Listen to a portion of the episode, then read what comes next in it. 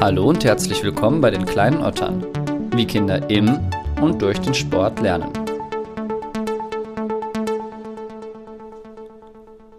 Hast du nicht Lust mitzumachen? Wie diese simple Frage wahrscheinlich das Leben eines kleinen blinden Mädchens verändert hat, erfahrt ihr im heutigen zweiten Teil der Doppelfolge Inklusion und Tennis mit Niklas Höfgen, dem aktuellen Trainer der deutschen Nationalmannschaft im Rollstuhltennis. In dieser Folge geht es neben ergreifenden Anekdoten vor allem darum, was Vereine machen können, um inklusiv zu werden, welche speziellen Anforderungen an TrainerInnen gestellt werden. Hier nehme ich aber schon mal vorweg, sie sind überraschend gering bis nichtig und was man im inklusiven Training alles so machen kann. Die wohl spannendste Erkenntnis dieser Folge ist, dass inklusiver Sport ausnahmslos alle, also wirklich alle Beteiligten positiv beeinflusst, also den Verein, die Trainerinnen, die Sportlerinnen und sonstige Aktive. Ich wünsche euch viel Spaß bei einer mehr als aufschlussreichen und ergreifenden Folge und diesem zweiten Teil von Tennis und Inklusion mit Niklas Höfgen. Kleine Otter. Kinder und Sport.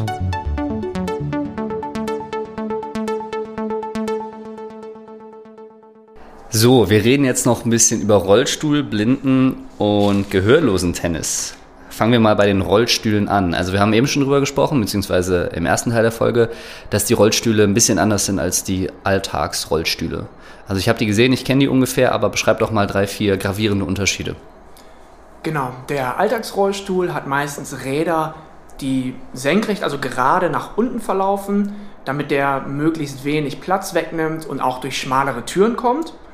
Und mit einem ich sag mal, aktiven Alltagsrollstuhl kann man halt kippeln, damit man eben diese Bordsteine und so weiter hochkommt. Und der Sportrollstuhl hat ein paar Sachen, die genau gegenteilig sind. Also der hat schräge Räder, die schräg nach unten außen verlaufen, um die Wendigkeit und die Geschwindigkeit zu erhöhen. Diese Reifen sind mit Rennradreifen bespannt, ähm, damit das Ding auch richtig Gas kriegt. Und dann gibt es eben vorne und hinten sogenannte Kipprollen. Das sind so Skaterrollen, die man kennt von Inlinern oder von, von Skateboards mit Kugellager und so weiter. Damit man eben noch mehr Wendigkeit bei gleichzeitiger Stabilität bekommt. Wenn man sich also rauslehnt und einen Schlag macht, wenn man sich zurücklehnt, wenn man schnell in den Schlag reinrotiert, ähm, dass man da Stabilität hat und die Mechanik, die man für diesen Schlag braucht, durch den Rollstuhl unterstützt wird. Wie machen das so deine Jungs und Mädels oder die SpielerInnen? Ähm, haben die ihre Tennisrollstühle dann im Verein vor Ort und kommen in ihren eigentlichen Rollstühlen hin und wechseln dann oder wie ist das? Genau, also so gut wie kein Rollstuhl-Tennisspieler, keine Rollstuhl-Tennisspielerin der Welt fährt in ihrem Sportrollstuhl direkt auf den Tennisplatz. Meistens sitzen die in ihrem Alltagsrollstuhl, schieben den Sportrollstuhl vor sich her, auf dem liegt noch die Tennistasche und dann wird sich auf dem Platz umgesetzt. Eben aus den Gründen, dass du mit diesem Sportrollstuhl auch gar nicht kippeln kannst und so, da kommst du über keine Kante rüber, deswegen wird sich erst auf dem Platz umgesetzt. Das ist halt ein Sportgerät. Wenn du in den Skiurlaub fährst, dann stehst du ja auch nicht mit deinen Skiern im Bus oder so. Die ziehst du auch erst auf der Piste an. Und ähm, Genau, ich habe einen Verein hier in Köln, der baut jetzt tatsächlich gerade zur neuen Sommersaison so kleine Garagen für meine ähm, RollstuhltennisspielerInnen, also wie so Fahrradgaragen, nur halt für Rollstühle, damit die ihre Stühle da lassen können. Der Großteil meiner Leute trainiert aber an unterschiedlichen Standorten, zum Beispiel einmal die Woche bei mir, wohnt aber in Düsseldorf und trainiert da noch ein zweites Mal. Die müssen halt, ja, wohl oder übel, ihre Sportrollstühle immer transportieren. Und das dauert natürlich. Ne? Also wir, wie gesagt, Schuhe, Schläger und ab dafür die Alltagsrollstuhl, Sportrollstuhl, das ganze Ding erstmal ins Auto laden, dann wieder ausladen. Manchmal gibt es nicht unbedingt Behindertenparkplätze, dann musst du irgendwo parken, wo du auch überhaupt diesen Rollstuhl rauskriegen kannst und solche Sachen. Ähm, aber that's life. Also wenn du Tennis spielen willst, dann musst du das halt irgendwie in Kauf nehmen. Kann denn jemand mit Behinderung, wenn er aus so einem Rollstuhl rausfällt, alleine wieder rein oder wenn so ein Rollstuhl umfällt? Das kommt auf die Beeinträchtigung an. Ähm, es gibt ja auch Leute, die brauchen im Alltag gar keinen Rollstuhl. Wenn du zum Beispiel, äh, was weiß ich, Unterschenkel amputiert bist, dann läufst du in der Regel im Alltag mit Prothese oder mit Krücken. Oder wenn, was weiß ich jetzt, der, äh, der Stumpf irgendwie zu gereizt, zu entzündet ist, weil du super lang deine Prothese getragen hast, dann setzen die sich zur Entspannung mal in den Alltagsrollstuhl. Ähm, und die haben natürlich volle äh, muskuläre Funktionsfähigkeit. Ne? Ähm, Bauch, Rückenmuskulatur, Beinmuskulatur. Jemand mit einem hohen Querschnitt, der gegebenenfalls Muskelgruppen unter diesem Querschnitt nicht ansteuern kann. Der ist generell im Core, also im, im Kern, Bauchrückenmuskulatur, ähm, unbeweglich oder weniger beweglich. Kommt darauf an, ob das ein kompletter oder inkompletter Querschnitt ist, aber das wäre jetzt medizinischer Talk. Ähm, und denen kann man helfen, sollten sie aus dem Sportrollstuhl rausfallen, passiert aber ganz, ganz selten. Ja, dafür sind die auch da, dass man nicht rausfällt. Ne? Eben. Also diese Sportrollstühle. Also du hast ja schon Rugby, Basketball ja, und so weiter stimmt. angesprochen. Da passiert sowas. Im Tennis passiert das super selten. Ich habe auch Leute mit Glasknochen zum Beispiel im Training, die könnten Basketball oder so gar nicht spielen, aber Tennis ist halt easy für die. Oh ja, äh, erzähl da noch mal bitte ein bisschen mehr drüber. Mit Glasknochen kann man Tennis spielen? Genau, nicht mit allen Formen von Glasknochen. Also Glasknochen, da gibt es so, sag ich mal, unterschiedliche Stufen. Ähm, und es gibt auch Stufen von Glasknochen, da würde ich Tennis spielen nicht empfehlen. Da gibt es auch Leute, die sind, ähm, die haben äh, so viel Mikrosomie, ähm, also Kleinwuchs, dass die auch im, im E-Rollstuhl sitzen. Für, für, die ist Tennis nicht unbedingt geeignet. Der Schläger ist dann zu schwer, zum Beispiel. Ne? Also auch wenn ich sage, Tennis ist die geilste Sportart der Welt, ähm, ist Tennis nicht trotzdem für jeden geeignet. Ich habe früher immer gedacht, damit du Tennis spielen kannst, musst du zumindest den Schläger halten können. Ich habe aber auch mittlerweile viele Leute mit Tetraspastik oder Tetraparese im Training. Das heißt, nicht nur die Beine sind betroffen vom Querschnitt, sondern auch die oberen Extremitäten, zum Beispiel die Hand, die können den Schläger nicht selbstständig festhalten. Den tape ich den Schläger aber an die Hand. Ne? Und dann finden wir halt einen Griff, mit dem die Vorhand, Rückhand und aufschlagen können. Und es gibt auch Leute in der Weltrangliste, die mit Tetraparese, mit angetaptem Schläger, wahnsinnig starkes Tennis spielen. Genau, aber diese Glasknochengeschichte, also meine, ich habe einen Jugendlichen, einen 13-Jährigen mit Glasknochen und auch der deutsche Meister im Herrenrollstuhltennis hat Glasknochen, ähm, auch inklusive Mikrosomie und so weiter, aber halt in einer etwas schwächeren Stufe. Ja, was ich eben noch sagen wollte dazu ist, ähm, diesem Rugby, das ich gesehen habe, das fand ich auch krass, weil die sind häufig, äh, also die sind nicht aus den Rollstühlen rausgeflogen, aber sie sind mit den Rollstühlen umgefallen. Und die sind ähm, dann natürlich festgeschnallt. Und dann sind halt rechts und links einer hingefahren und haben sich gegenseitig einfach wieder aufgeholfen, als wäre nichts passiert.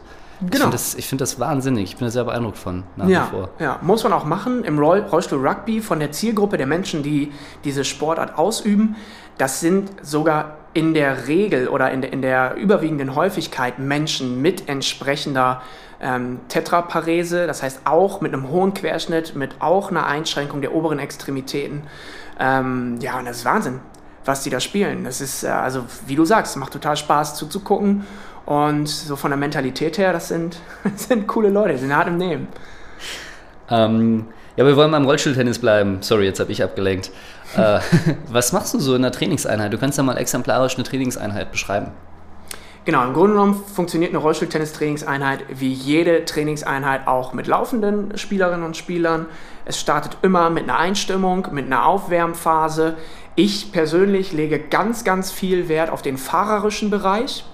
Ähm, das heißt, äh, für mich ist entscheidend, dass die Leute gut fahren, gut zum Ball hinkommen, gut vom Ball wegkommen. Denn aus dem Sitzen statisch kannst du die tollste Vorhand der Welt haben. Wenn du da nicht hinkommst oder danach neben dir sieben Meter Feld frei ist, dann bringt dir diese tolle Vorhand nichts. Das heißt, das, was in einem, in einem Training mit laufenden ähm, Spielerinnen und Spielern an Beinarbeit gemacht wird, das fällt im Rollstuhltennis nicht weg. Das ist dann Fahrarbeit. Und da lege ich tatsächlich sehr viel Wert drauf, ähm, dass meine Leute gut fahren. Und dann, je nach Status, mache ich ähm, viel Techniktraining mit denen, taktische Sachen, dann wird viel gespielt. Im Rollstuhltennis ist der Bereich Aufschlag und Return auch sehr entscheidend. Ähm, also im Grunde genommen alle Aspekte, die zu einem guten Tennistraining gehören, können modifiziert, adaptiert werden auf den Rollstuhltennisbereich. Und das ist auch die wichtigste Message für Trainerinnen und Trainer. Du hast ganz viel Know-how, du weißt, wie Tennis funktioniert und da kommt halt einfach einer, der anstatt zu laufen, rollt. Aber du kannst alles anwenden, was du weißt. Was wäre so eine Adaption von einem typischen Beispiel? Zum Beispiel, also wenn wir jetzt bei diesem Fahrtrainingsbereich ähm, sind oder Beinarbeit, das, was ich mit meinen Fußgängerinnen und Fußgängern mache, ein Linienlauf Unterschiedliches Lauf-ABC, das mache ich mit meinen Rollstuhlfahrern ganz genauso aus dem Sportrollstuhl. Unterschiedliche Fahrmanöver, mit oder ohne Schlagsimulation, mit oder ohne Schläger in der Hand, Slalom, Linienfahren, ähm, so um Hütchen rum, all solche Geschichten. Also alles, was ich mit, mit Fußgängerinnen und Fußgängern machen würde, mache ich auch im Rollstuhl. Seilspringen jetzt vielleicht nicht. ähm, ich bin Tennistrainer, aber ich habe noch nie mit Behinderten trainiert. Ich finde das aber mega spannend. Was kann ich denn da machen? Weil ich würde jetzt schon sagen, okay, ich habe viel Erfahrung und sowas, aber ich habe noch nie mit jemandem trainiert, der im Rollstuhl sitzt. Woher kriege ich da Inspiration? Und was, also ich traue mich jetzt gerade einfach nicht dran. Wie, wie kann ich da aber was verbessern? Wie kann ich mich da weiterbilden? Genau, auch hier wieder Netzwerken. Der, der Deutsche Tennisbund hat auf seiner Homepage diverse Informationen auch, was brauche ich für ein Material, erste Impulse fürs Training. Der DTB hat auch eine eigene Inklusionsbroschüre mit Impulsen fürs Training. Jetzt gerade wird an einem Online-Trainerinnenportal gearbeitet, ähm, in dem auch dieser Bereich abgedeckt sein wird. Und dann mit den richtigen Leuten telefonieren, ein bisschen rumprobieren, vielleicht mal zu einer Fortbildung kommen. Es gibt auch vom Deutschen Tennisbund ein Wochenend-Fortbildungsmodul, wo ich ganz intensiv auch Selbsterfahrung mache mit den Trainerinnen und Trainern. Das heißt, ich erkläre denen nicht nur, wie Rollstuhltennis funktioniert, ich setze die auch in die Rollstühle rein, ich setze denen Dunkelmasken auf, die sollen selber Blindentennis spielen, um zu erfahren, alles klar, wo muss ich denn methodisch ran, damit jemand, der nichts sieht, eine Vorhand lernen kann. Und dann mit den Leuten ins Gespräch kommen. Jeder Mensch ist anders, jeder Rollstuhlfahrer, jede Rollstuhlfahrerin ist anders. Und die einfach zu fragen, was hast du für ein Gefühl? Was kannst du? Welche Bewegung fällt dir leicht? Welche Bewegung fällt dir schwer? Aus was für einem Sport kommst du? Und dann loslegen, reflektieren, neu machen, anders machen, besser machen. Also deine Philosophie ist tatsächlich ausprobieren, erstmal machen. Also erstmal das Schlimmste, was man machen kann, ist nichts zu machen. Absolut, hast du sehr gut gesagt. cool, sage ich auch mal was Gutes. Schön. Ähm, Rollstuhltennis, krass. Aber die sind doch voll eingeschränkt, wenn es nach rechts und links geht, oder? Also ich stelle mir jetzt vor, wenn irgendwie ein diagonaler Ball kommt, dass sie den einfach nicht kriegen. Wie machen die das denn? Na, man fährt vor allen Dingen diagonal. Also wenn man sozusagen an der Grundlinie steht, Richtung Netz schaut, dann fährt man meistens in so einem ganz offenen V. Also immer leicht schräg zum Ball hin. Man fährt ganz wenig zum Beispiel frontal vorwärts, rückwärts. Denn der Ball, der genau auf den Körper, genau auf den Stuhl kommt, ist viel schwieriger als der Ball, der seitlich geschlagen wird. Denn der optimale Treffpunkt, um die beste Energie, sag ich mal, um auf den Ball zu kriegen, um auszuholen, zu treffen, durchzuschwingen, der ist seitlich ungefähr auf Hüfthöhe vor dem Körper. Und dementsprechend muss halt gefahren werden. Und deswegen ist dieses Fahrtraining auch total wichtig. Im Ballwechsel sagt man, wer steht, verliert. Du darfst nicht anhalten mit diesem Rollstuhl. Du musst fahren. Denn das Ding immer wieder zu stoppen, immer wieder neu anzutreiben, kostet zu viel Zeit und Energie. Ich habe einmal in meinem Leben Tennis gespielt für ein Jahr oder so. Da war ich irgendwie so zwölf und seitdem nicht mehr so richtig. Also immer mal wieder hobbymäßig. Wenn ich jetzt zu dir ins Training komme und gegen, gegen deine Jungs und Mädels spiele, die im Rollstuhl sitzen, gewinnen die gegen mich? Tja. es gibt nur einen ja, Weg, das rauszufinden. genau, komm gerne mal vorbei.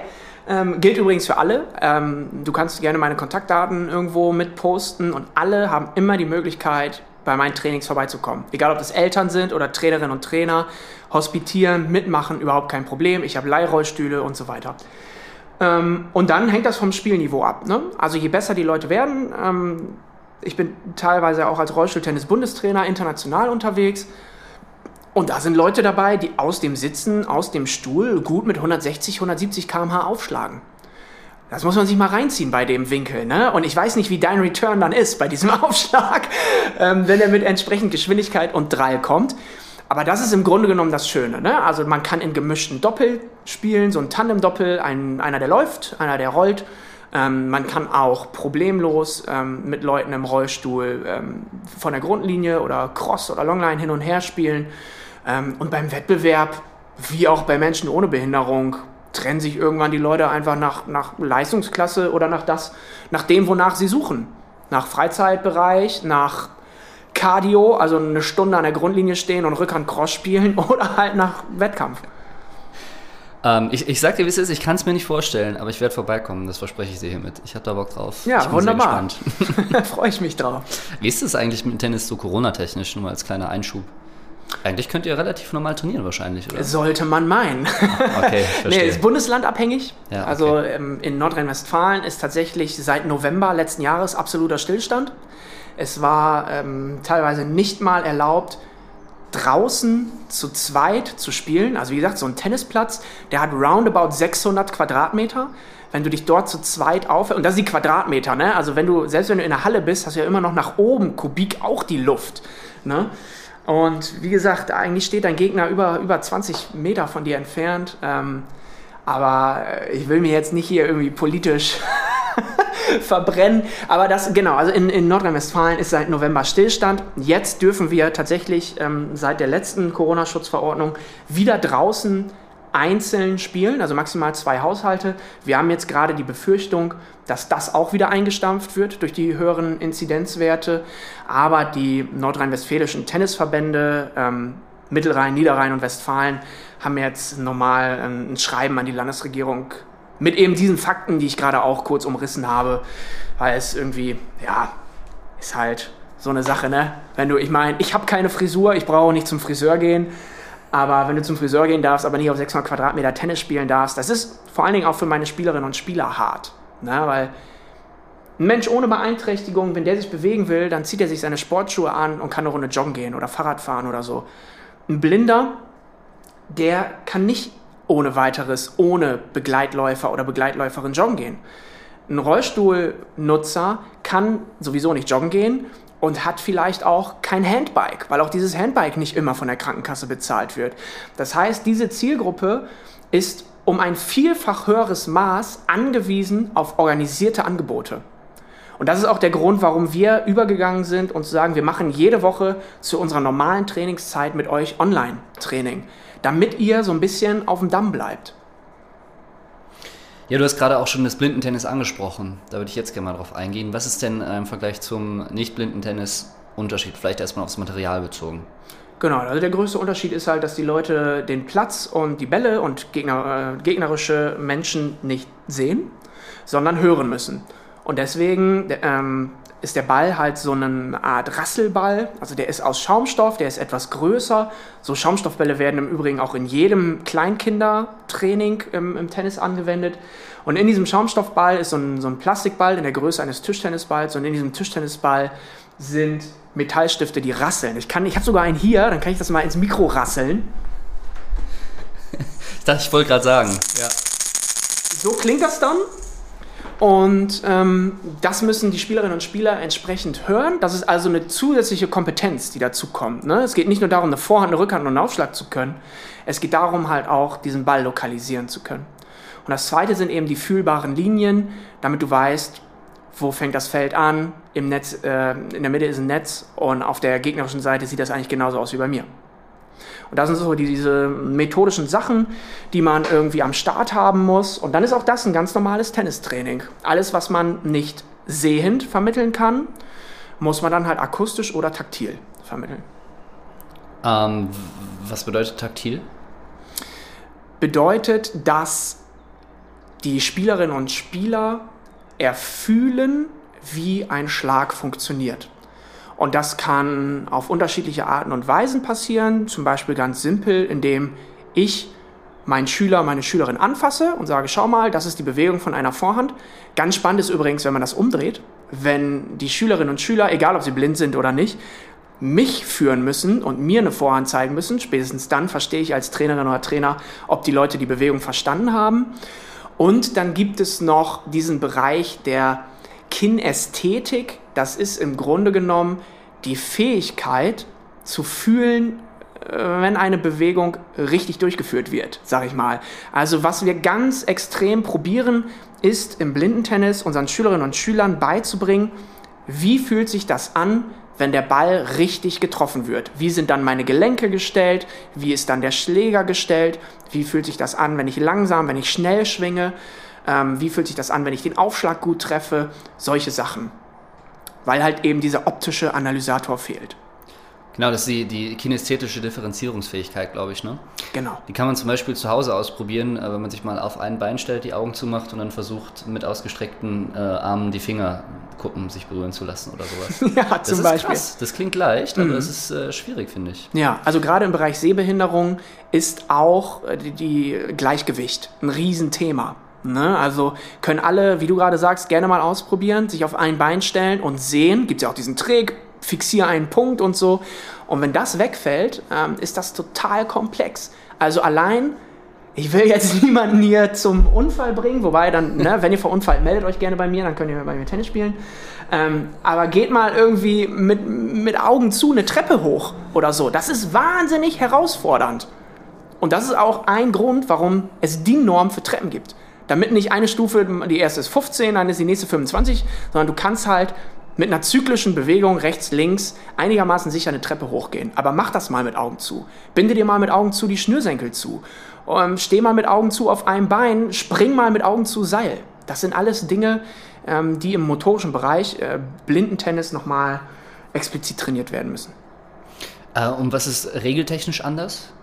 Ich glaube, der Ball darf der zweimal auftippen oder was? Genau, es gibt im Blindentennis vier Startklassen die sich danach richten, wie viel die Leute noch sehen. Also im Blindentennis werden nicht alle Leute vollblind gemacht. Es gibt Blindensportarten, da ist das so, beim Blindenfußball zum Beispiel. Da kriegen alle eine Dunkelmaske auf, egal wie viel Sehrest die noch haben. Beim Blindentennis ist das nicht so. Und man kann ganz grob sagen, je weniger die Leute sehen, desto kleiner wird das Feld und desto häufiger darf der Ball aufspringen. Also bei den Vollblinden, die spielen im, im kleinen Feld sozusagen, in dem Feld, in dem normalerweise aufgeschlagen wird. Ähm, und bei denen darf der Ball dreimal aufspringen. Und bei den Leuten, die etwas mehr Seerest haben, also wir sprechen hier von so 6 bis 8 Prozent Seerest, das ist immer noch nicht allzu viel, die spielen dann im sogenannten Midcourt im Dreiviertelfeld, das ist ungefähr die Hälfte zwischen Aufschlaglinie und Grundlinie. Und bei denen darf der Ball dann entweder zweimal oder in der Kategorie mit den allermeisten ähm, Seerest nur noch einmal aufspringen. Wir haben jetzt eben viel darüber gesprochen, wie ich einen Verein äh, oder ein Vereinsheim oder auch die Plätze äh, zugänglich für Rollstuhlfahrer machen kann. Was muss ich denn an einem Vereinsheim oder auch an den, an den Plätzen ändern, um die Blinden gerecht zu machen?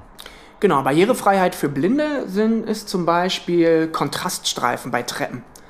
Also viele Menschen mit Sehbeeinträchtigung haben die Fähigkeit, noch ähm, große Kontraste zu sehen und wenn man zum Beispiel eine ganz dunkel geflieste oder mit Teppich belegte Treppe oder so hat oder ein dunkles Holz oder so, dann kann man da einfach mit neongelben Kontraststreifen auf den Treppenstufen vorne auf den Kanten diese Kanten überhaupt erst sichtbar machen. Denn für jemanden mit einer Sehbeeinträchtigung, der sieht nicht diese Stufen, für den sieht das einfach aus wie eine glatte Rampe nach unten, weil einfach alles nur dunkel ist. Es gibt diese dreidimensionalen Kontraste nicht. Und ja, und das zeigt auch so ein bisschen, dass Barrierefreiheit für alle anders ist. Ne? Für den Rollstuhlfahrer wäre es super, wenn es keine Bordsteine gäbe, weil der dann überall hochrollen kann. Gäbe es keine Bordsteine, wäre das aber für Blinde eine Katastrophe, weil sie dann automatisch auf die Straße latschen würden. Und ähm, ja, deswegen muss man da so ein bisschen differenzieren. Und im Bereich Blindheit kommt dem Bereich kommunikative Barrierefreiheit eine ganz große Bedeutung zu. Ähm, der Großteil der Blinden ist mega fit mit Technik. Ähm, Auslesesoftware, Handy, also es gibt manchmal so irritierende Momente, wo Leute mich fragen, warum haben denn deine Blinden überhaupt ein Handy? Die können das doch gar nicht sehen. Und die wissen aber gar nicht, dass es auch Auslesefunktionen auf Handys gibt. Und ähm, dementsprechend kann man problemlos mit denen kommunizieren. Das gilt aber zum Beispiel auch für Homepages. Nicht alle Homepages sind auslesbar für die Software, die diese Blinden benutzen. Und es gibt also auch kommunikative Barrierefreiheit. Das ist ja auch so ein Punkt, ne? die Homepage des Vereins. Die kann man dann ja auch äh, blindengerecht gestalten. Ganz genau. Da gibt es zum Beispiel auch Förderung von Aktion Mensch für digitale Barrierefreiheit, um genau das zu machen. Ne? Da gibt es zum Beispiel für Menschen mit geistiger Beeinträchtigung den Bereich leichte Sprache, also ähm, nicht so lange Sätze, wenig Fremdwörter verwenden, noch Bilder dazu verwenden, um Dinge zu erklären. Das ist kommunikative Barrierefreiheit. Kommunikative Barrierefreiheit für Blinde ist eben dieses Auslesen oder das Einstellen einer Kontrastansicht oder Vergrößern von Schriftarten. Also wenn man zum Beispiel auf die Homepage der Gold-Kremer-Stiftung geht, die ist komplett barrierefrei, da gibt es Vorlesemöglichkeiten, da gibt es Kontrastansicht, Größenverstellbarkeit und so weiter. Und kommunikative Barrierefreiheit für Menschen mit Ähm, Gehörlosigkeit sind zum Beispiel Untertitelungen, überall wo gesprochen wird, in, in Bewegtbild, in Videos zum Beispiel, oder halt Gebärden. Ja, Gehörlose, äh, das ist das nächste Thema auf meinem Zettel. Äh, brauche ich unbedingt jemanden im Verein, der Gehör, äh, Gebärdensprache kann, um Gehörlose zu äh, integrieren? Inkludieren. In, inkludieren, ja, deswegen habe ich ja, gezögert. Ich hätte jetzt fast nee, inklusivieren alles, oder so alles gut. gesagt. Einfach unterschiedliche inkludieren ist so, das richtige soziologische Wort, ne? Ansätze. Aber genau, inkludieren wäre das richtige Wort. Ja, okay. Ähm, nein, benötigt man nicht. Nicht alle Gehörlosen beherrschen gar keine Lautsprache. Was übrigens wahnsinnig beeindruckend ist, wenn jemand als Gehörloser Lautsprache sprechen kann. Ähm, wir beide haben Lautsprache gelernt durch Imitation unseres Umfeldes. Ähm, wenn du dein Umfeld nicht hörst, dann ist das ein total ähm, anstrengender oder, oder komplexer Prozess, Lautsprache zu erwerben durch Logopädie und so weiter. Ähm, einige Gehörlose haben die Möglichkeit, Lippen zu lesen. Man sagt so roundabout, äh, beim Lippenlesen ähm, kann man so zwischen 30 und 50 Prozent tatsächlich ablesen und der Rest ist dann äh, eine Reihe, die sich zusammen sozusagen. Kommt aber natürlich auch auf die Qualität meines, meines Sprachbildes an. Ich sollte dabei zum Beispiel nicht Kaugummi kauen oder den den Rücken zudrehen, ganz klar. Oder ähm, vor der Sonne stehen. Also immer, wenn ich, wenn ich Leuten was erkläre, mache ich übrigens nicht nur bei Gehörlosen so, dann haben die die Sonne im Rücken. Also ich schaue in die Sonne, denn wenn die immer mich anschauen und hinter mir fett die Sonne scheint, dann ähm, können die im Fall von Gehörlosigkeit meine Lippen nicht unbedingt sehen. Und für Kinder ist das zum Beispiel auch total anstrengend. Und dann fangen die an, auf den Boden zu gucken und mich nicht mehr anzugucken. Und dann fliegt eine Biene lang und dann folgen die der Biene und so. Also, das ist immer so ein Tipp für Lehrkräfte oder für, für Trainerinnen und Trainer guckt selber in die Sonne. Dann sind die anderen nicht so abgelenkt. Was sind sonst so die Spezifika für gehörlosen Tennis? Gehörlose spielen nach original den gleichen Regeln wie auch hörende Tennisspielerinnen und Spieler. Dem Bereich Kommunikation kommt halt eine besondere Bedeutung zu.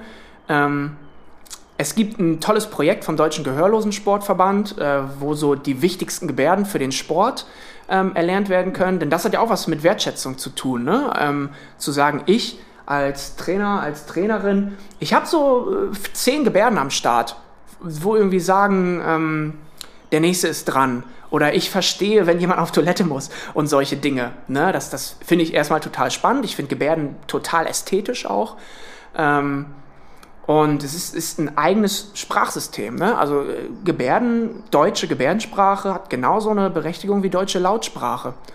Man kann auch mit Symbolen arbeiten, äh, also unterstützte Kommunikation. Das gilt übrigens auch für Menschen mit geistiger Beeinträchtigung, die möglicherweise eine eingeschränkte Sprachfähigkeit haben. Da könnte man hingehen und in seiner Tennishalle an die Wand irgendwie die wichtigsten sechs, sieben Symbole aufkleben. Zum Beispiel, ich muss auf Toilette oder so, dann gehen die Kids dahin, zeigen da einmal drauf und dann weiß ich, alles klar, der Max, die Lisa, der Tarek, der geht jetzt eben auf Toilette. Ist ja auch wirklich keine Rocket Science irgendwie, ne?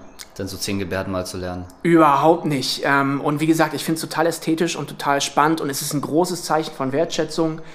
Ähm, und ansonsten, du hattest ja gefragt nach Besonderheiten im gehörlosen Bereich. Auch hier ähm, ist der Bereich Gleichgewicht manchmal gesondert zu trainieren weil ja ähm, der, der Gleichgewichtsapparat im Ohr sitzt, der Vestibulärapparat. Und je nachdem, was der Grund für die Gehörlosigkeit oder die Hörbeeinträchtigung ist, kann dieser Vestibulärapparat ähm, halt beeinträchtigt sein, muss aber nicht. Und was natürlich entscheidend ist, ist die, die Reaktion auf visuelle Reize. Also auch wieder bei Menschen ohne Beeinträchtigung kommt alles zusammen. Ich sehe, wie mein Gegner den Schlag macht. Ich höre aber auch, wann der Ball die Seiten berührt. Ich höre, wie der aufspringt und so weiter. Und das ist ähm, in Sachen Rhythmus nicht zu unterschätzen. Ähm, auch da die Einladung, das gerne mal auszuprobieren, sich dicke Kopfhörer aufzusetzen oder Musik anzumachen oder was auch immer, irgendwas, was dafür sorgt, dass man nicht mehr hört, was der Gegner, ähm, die Gegnerin macht oder wann der Ball aufspringt. Und genau, deswegen muss man diese visuelle Geschichte ein bisschen mehr forcieren im Training. Ist es denn umgekehrt so, dass bei den äh, Blinden, dass die Gegner auch oder dass man selbst auch irgendwas trägt, dass die Bewegungen irgendwie kenntlich gemacht werden mit Geräuschen oder hat man am Schläger noch irgendwas? Oder ist das nee, hat man nicht. Man hat tatsächlich nur den rasselnden Ball und das sind Rückmeldungen genug. Das heißt, so ein Vollblinder, der hat insgesamt vier akustische Signale, die er hört, bevor er dran ist mit Schlagen. Das erste Signal ist, drüben auf der gegnerischen Seite wird der Ball getroffen. Dann höre ich ja schon, steht der weit weg von mir, ist der nah dran, steht der links oder rechts von mir. Dann fliegt der Ball rüber und springt das erste Mal auf. Dann höre ich, wie viel Zeit war dazwischen. Hat er schnell geschlagen, hat er langsam geschlagen, hat er möglicherweise eine ganz hohe Flugkurve und war deswegen lange in der Luft der Ball. Und trumpft er rechts oder links von mir auf, nah dran, weit weg. Dann kommt noch ein Springer, noch ein Springer und dann ist das fünfte akustische Signal wieder mein eigener Schlag. Ähm, das wurde ausprobiert mit noch mehr Akustik, aber das hat nur irritiert. Also es gab auch mal Ideen, diesen Ball permanent ein Geräusch machen zu lassen. Aber dann hörst du halt die ganze Zeit in der ganzen Halle, stell dir mal vor, eine Vierfeldhalle, da wird überall Blindentennis gespielt und du hörst überall nur diu, diu, diu, diu. Und also es geht einfach nicht, es funktioniert nicht. Ähm, ja, aber da, das ist doch dann allgemein auch in so einer Halle schwierig, wahrscheinlich den Geräuschpegel gering zu halten, oder? Ja, ist natürlich der Anspruch. Also ist immer, es ist halt geil, in einem Labor zu trainieren, wo es super still ist und ähm, die Spielerinnen und Spieler halt nur das Rasseln des Balles hören. Aber ist auch eine Illusion. Also weder bei einem Blindentennisturnier ist es besonders leise. Ähm, hatte ich vorher auch anders erwartet. Als ich auf meinem Blindentennisturnier war, äh, habe ich mich gewundert, wie laut das da ist. Gehörlose sind übrigens auch wahnsinnig laut, weil die nicht hören, was sie machen. Also ganz viele Gehörlose knallen Türen oder stampfen auf Treppen oder so. Ähm, und ähm, unser Blindentennistraining zum Beispiel in Köln, das findet in einer Fünffeldhalle statt. Da ist auf allen anderen vier Plätzen Kindertraining, das ist richtig Rambazamba. Und das Gute ist, wenn die, unsere Leute dann da hören, wie der Ball aufspringt, dann äh, kommen die in einem ruhigen Umfeld auf jeden Fall zurecht. Gibt es noch irgendetwas Wichtiges, das dir auf dem Herzen liegt? Etwas, das raus in die Welt muss? Ja, wir haben zum Beispiel ganz wenig gesprochen über den Bereich geistige Beeinträchtigung ähm, mit Abstand die größte Zielgruppe, aber leider auch die Zielgruppe, an die sich am wenigsten herangetraut wird. In Deutschland zumindest. Auch was schulische Inklusion zum Beispiel betrifft. Ne? Es gibt andere Länder, die sagen in der Schule, gar kein Problem, schickt uns die Leute mit geistiger Behinderung, dafür müssen wir nicht umbauen und so weiter, aber bleibt uns weg mit den Rollstuhlfahrern, weil da müssen wir Fahrstühle bauen und Rampen, sau anstrengend. Und in Deutschland ist es genau andersrum. Da ist in Deutschland ist der, der Rollstuhlfahrer äh, fast immer so ein bisschen der Vorzeigebehinderter. Vielleicht liegt das daran, äh, dass wir irgendwie aus so einer falsch verstandenen humanistischen Tradition irgendwie so nach dem Motto, ja, den Rollstuhlfahrer, der sitzt halt im Rollstuhl, aber den kann ich ja kognitiv erreichen und daher so eine Angst mit Menschen mit geistiger Behinderung umzugehen. Ähm, ist, ist aber ähm, nicht, nicht der richtige Ansatz. Menschen mit geistiger Behinderung sind gerade im Sport wahnsinnig gut trainierbar. Ich kenne Menschen mit geistiger Behinderung, die super Tennis spielen auf Bezirksliganiveau. Ähm, wenn du die von außen siehst, dann siehst du nicht, dass die eine Beeinträchtigung haben. Wenn du dann nah rangehst, dann merkst du vielleicht ein paar Unterschiede, weil die vielleicht Probleme damit haben, 15, 30, 40, also diese spezielle Zählweise im Tennis zu beherrschen, dass die manchmal vergessen, müssen sie jetzt von rechts oder von links aufschlagen und solche Sachen. Aber das auf jeden Fall der Appell an die Leute, an die Vereine. Klar, Rollstuhltennis ist paralympisch, ähm, aber die Zielgruppe von Menschen mit geistiger Behinderung ist so groß. Der größte Teil von Förderschulen ähm, in Deutschland hat Kinder mit ähm, geistiger Beeinträchtigung oder Förderbedarf im Bereich Lernsprache, sozial-emotionale Entwicklung. Und auch die Werkstätten für Menschen mit Behinderung sind voll mit Leuten, die gerne Sport machen möchten. Das sind alles super Kooperationspartner. Ja, wie, ist es zeitlich bei dir? Wollen wir da noch kurz drüber sprechen? Dann würde ich auch noch drei, vier Fragen stellen. Wenn du da noch Sachen hast, die dich interessieren, können wir das gerne Ja, machen. safe, auf jeden Fall. Ich finde, ich bin ein gutes Beispiel für das, was du gerade beschrieben hast, weil ich habe sie, die geistig Behinderten, gerade einfach auch nicht berücksichtigt in meiner Vorbereitung. Ja. Muss ich mir auch selbst jetzt irgendwie eingestehen. Ähm, wo erreiche ich die? Behindertenwerkstätten sind in aller Regel extrem gut organisiert die haben Fahrzeuge, die haben Zivis und Buffdies und so, die diese Fahrzeuge fahren. Das sind in aller Regel total dankbare Kooperationspartner, wenn man mit einer guten Idee zu denen kommt. Manchmal haben die sogar eigene Turnhallen und sowas. Ähm, Also Werkstätten sind gut, Wohnheime ähm, sind gut, Förderschulen, wenn es um Kinder geht, ähm, sehr, sehr erfolgreich. Ähm, jedes Jahr führe ich Tennis-AGs durch mit Förderschulen, mit dem Förderschwerpunkt Lernen oder geistige Entwicklung. Ähm, es macht total Spaß mit denen. Man kann ihnen super viel zutrauen. Die haben total viel Spaß an Kooperieren, aber auch an Wettkämpfen. Ähm, und es gibt auch Leute mit Down-Syndrom, die irgendwie einen schwarzen Gurt im Karate machen oder äh, Menschen mit geistiger Behinderung, die olympisches Gewichtheben machen oder einen Flickflack springen oder so. Warum sollen die nicht auch Tennis spielen? Das heißt konkret für mich als Tennisverein, was kann ich da machen? Also die, die äh, Werkstätten und die Schulen einfach äh, anschreiben oder anrufen und sagen, jo, schick mal die äh, Jungs und Mädels vorbei, ich habe Bock mit denen zu trainieren. Genau, oder selber hingehen und sagen, wir machen erstmal bei euch auf dem Hof oder in der Turnhalle so eine Art Schnuppertraining. Die Menschen, ähm, die SozialarbeiterInnen oder so in, in diesen Werkstätten, die kennen ihre Pappenheimer ziemlich gut. Die wissen ganz genau, wer hat vielleicht Bock auf Tennis, wer kriegt das motorisch umgesetzt. Und dann macht man mal so ein Schnupper-Event. Im besten Fall bleiben da Leute hängen. Und dann macht man so eine Tennis-AG weiter auf der Tennisanlage. Was wären da so die Spezifika für das Training? ähm, eher ganzheitlich arbeiten als mit Zergliederungsmethoden. Also ab und an passiert es im Tennis, dass Sachen in ihre einzelnen Bestandteile aufgeteilt werden, separat geübt werden und dann wieder zusammengesetzt werden.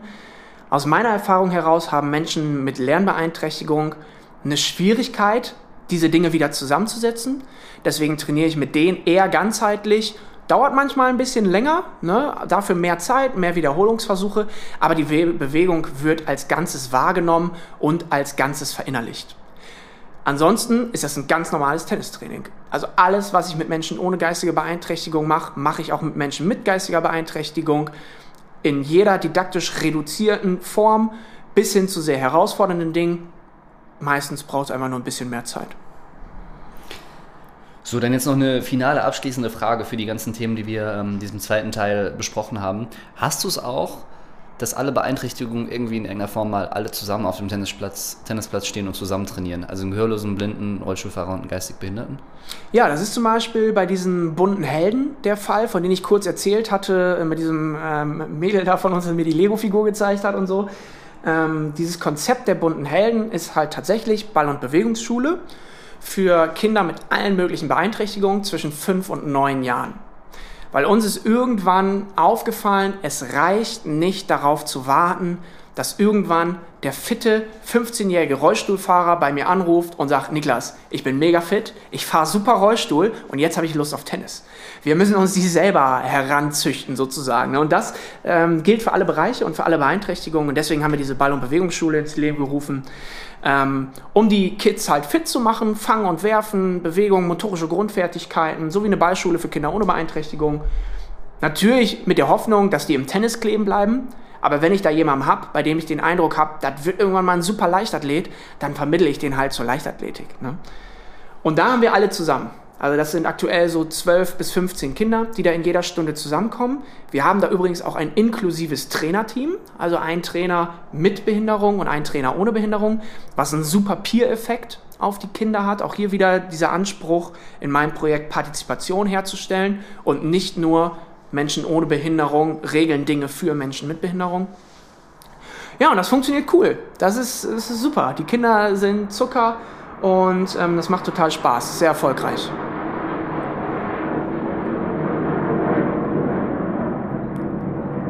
Das kommt gleich, das schneide ich raus, wir warten kurz. Jo, super. Oh, das ist Kampfchat oder was?